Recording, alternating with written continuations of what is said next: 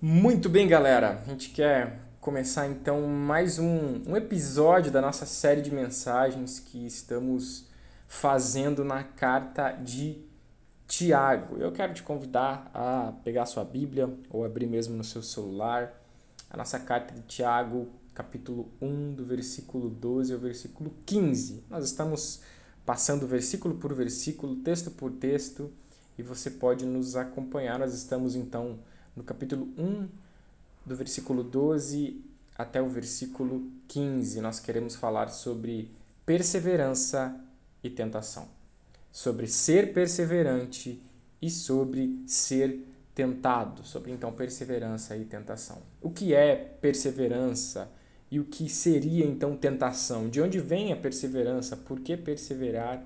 E de onde provém quem é o tentador e tudo mais. Então, te convido a abrir o texto de Tiago, capítulo 1, versículo 2 ao versículo 15, que diz: Feliz é o homem que persevera na aprovação, porque depois de aprovado receberá a coroa da vida que Deus prometeu aos que o amam. Quando alguém for tentado, jamais deverá dizer: Estou sendo tentado por Deus, pois Deus não pode ser tentado pelo mal e a ninguém tenta. Cada um, porém, é tentado pela própria cobiça, sendo por esta arrastado e seduzido. Então a cobiça, tendo engravidado, dá à luz o pecado, e o pecado, após ter se consumado, gera a morte. Então, se você tem nos acompanhado em nossa série, nós estamos falando sobre dificuldades, perseverança e tudo mais. É isso que nós estamos falando na nossa carta de Tiago.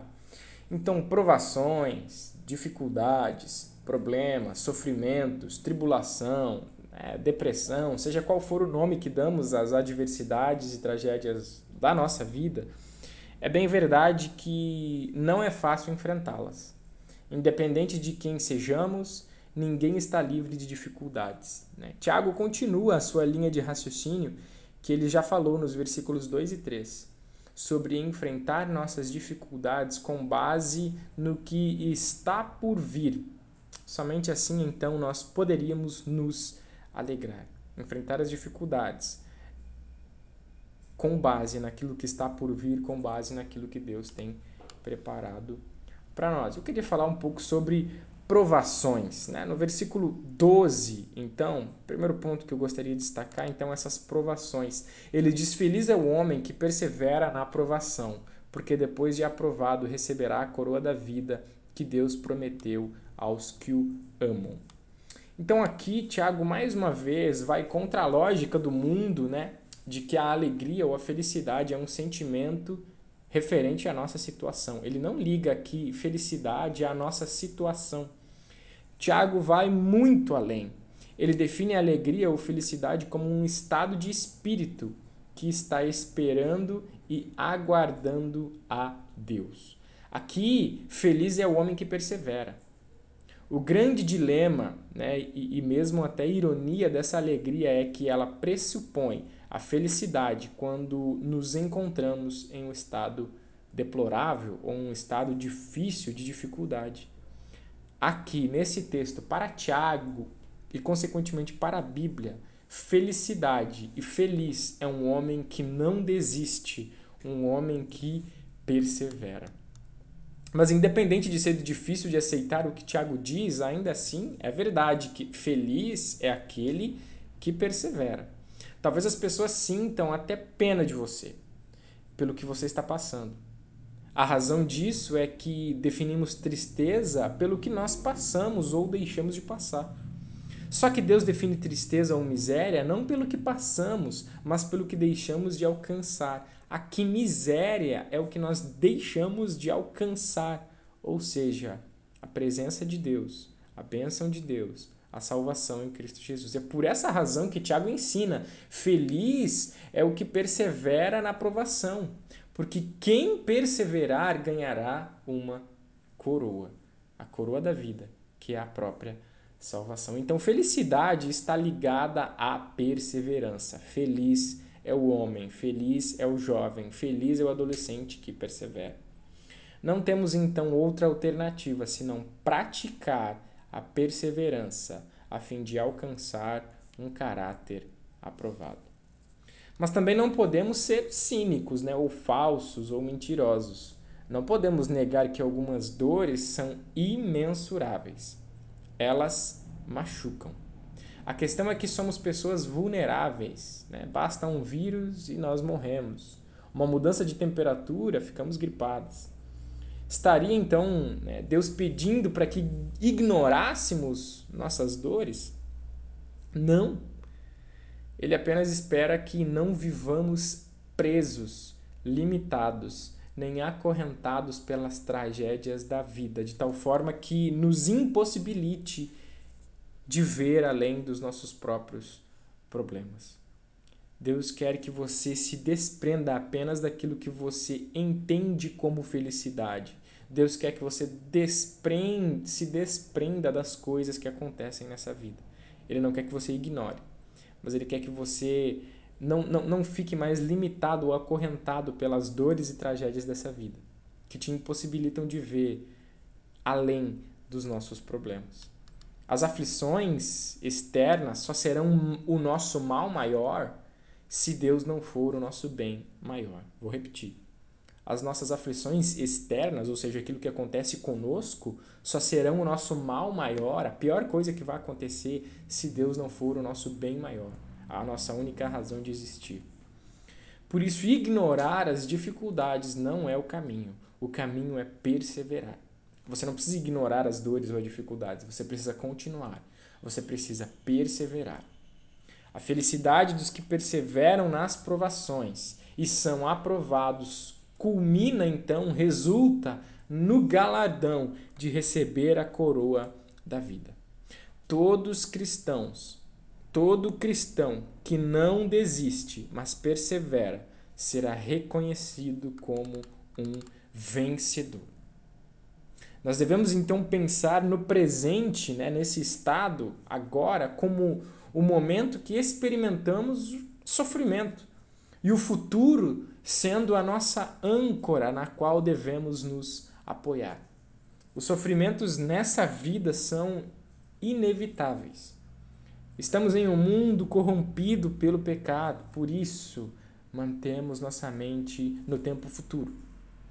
Por isso, não abram mão da confiança que vocês têm diz Hebreus 10, 35 ao 39. Não abram mão da confiança que vocês têm, porque ela será ricamente recompensada. Vocês precisam perseverar de modo que, quando tiverem feito a vontade de Deus, recebam o que ele prometeu, pois em breve, muito em breve, aquele que vem virá e não demorará. Mas o meu justo viverá pela fé. E se retroceder, não me agradarei dele. Nós, porém, não somos dos que retrocedem e são destruídos, mas dos que creem e são salvos. Hebreus 10, 35 ou 39.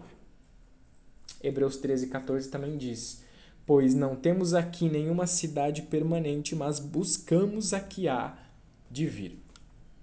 Não temos aqui nenhuma cidade permanente. Nós não precisamos e não devemos estar presos a essa realidade mas devemos estar convictos de que essas provações que passamos aqui, as dificuldades que passamos aqui, devem ser superadas e vencidas at através da perseverança. Perseverança. Queria, em segundo lugar, falar sobre a, essa tentação que eu citei. E ele continua dizendo no nosso texto que quando alguém for tentado, jamais deve dizer estou sendo tentado por Deus, pois Deus não pode ser tentado pelo mal, e a ninguém tenta. E ele diz que cada um, porém, é tentado pela própria cobiça, sendo por esta arrastado e seduzido. Então a cobiça, tendo engravidado, dá à luz o pecado. E o pecado, após ter se consumado, gera a morte. Tentação. Então Tiago nos alerta aqui para o fato de que não podemos olhar para as nossas situações, para as nossas provações que passamos aqui nessa vida e cair no pecado, seja ele qual for. E depois nos, volta nos voltarmos para Deus para dizer que se pecamos, a culpa é toda dele. Pois é o que todos nós temos tendência de fazer. Nos esquivamos da nossa responsabilidade e transferimos a culpa para algo ou alguém. O pecado é responsabilidade de cada um de nós, minha e sua. Isso era o que estava acontecendo com, com as pessoas que estavam lendo essa carta. Elas estavam passando por dificuldades e estavam culpando a Deus, dizendo: Eu só estou fazendo isso porque Deus não me deu algo melhor. E elas estavam culpando a Deus de tentá-las. Né? Talvez você também diga: se Deus tivesse me colocado, se Deus não tivesse colocado a, a árvore, jamais teríamos sido tentados. Ou se eu tivesse sido promovido e ganho um salário melhor, jamais teria roubado. Ou se eu não fosse tão bonito ou tão bonita, ou se eu não fosse feio, uh, eu não teria problemas de autoestima. Se não fosse as pessoas, eu não teria problemas com ansiedade, com depressão. Se Deus tivesse feito isso ou aquilo, isso não, isso não teria acontecido. Sempre a culpa é de alguém, menos sua. Você precisa entender que os nossos pecados são não são culpa de ninguém. São são culpa dos nossos próprios desejos. Os nossos pecados não são culpa de ninguém, senão dos nossos próprios desejos. Marcos 7, do 20 ao 23 diz: E continuou: O que sai do homem é o que torna impuro pois do interior do coração dos homens vêm os maus pensamentos, as imoralidades sexuais, os roubos, os homicídios, os adultérios, as cobiças, as maldades, o engano, a devassidão, a inveja, a calúnia, a arrogância e a insensatez. Todos esses males vêm de dentro e tornam o homem impuro. Então a tentação é como uma isca. O peixe morde a isca, o anzol, porque ele gosta da isca. Então não adianta nós tentarmos culpar a Deus pelas coisas que nós fazemos ou sofremos, porque aquilo que nós fazemos é responsabilidade nossa. O, os meus e os seus pecados são cometidos porque nós gostamos. Cada um é tentado pelo seu próprio desejo. Cada um é tentado pelo seu próprio desejo ou pela sua própria cobiça, sendo por esta arrastado e seduzido. Então a cobiça, tendo engravidado, dá à luz o pecado, e o pecado, após ter se consumado, gera então a morte. Ou seja, a culpa não é de Deus, a culpa não é dos seus pais, dos seus amigos, a culpa é sua, é nossa. A tentação é como uma isca e o peixe morde a isca porque ele gosta. Da mesma forma, nós pecamos porque nós gostamos. Então tenha muito cuidado. Você precisa perseverar nas dificuldades, não se jogar ou se deixar seduzir pelo pecado como desculpa de que você estava passando por uma fase difícil, que você estava atravessando um momento difícil, etc, etc e etc. Antes disso, você deve perseverar superar as dificuldades, pois feliz é o homem que supera, que vence, que persevera nas dificuldades. E quando for tentado, não diga que Deus está o tentando, porque Deus a ninguém tenta. Antes, nós e cada um de nós é tentado pelo nosso próprio desejo, pela nossa própria cobiça. Como conclusão, se por um lado aqueles que perseveram recebem a, a coroa que é a vida eterna, por outro lado, somos também lembrados uh, que aqueles que não perseveram e caem em tentação, pecando, têm como resultado e como salário a morte. Lembre-se que Satanás sempre nos tenta para o mal e Deus sempre nos prova para o bem. Lembre-se que ao vencedor, Deus dará uma coroa da vida. Ao que persevera, o resultado é a vida eterna. Ao que vence, ao que continua, ao que não desiste de caminhar com Jesus. Por outro lado, os que desistem, os que caem na tentação do pecado, têm como salário e resultado a morte. Por isso, Satanás é quem nos tenta para o mal. Mas Deus nos prova para que possamos sair e ficar cada vez mais fortes.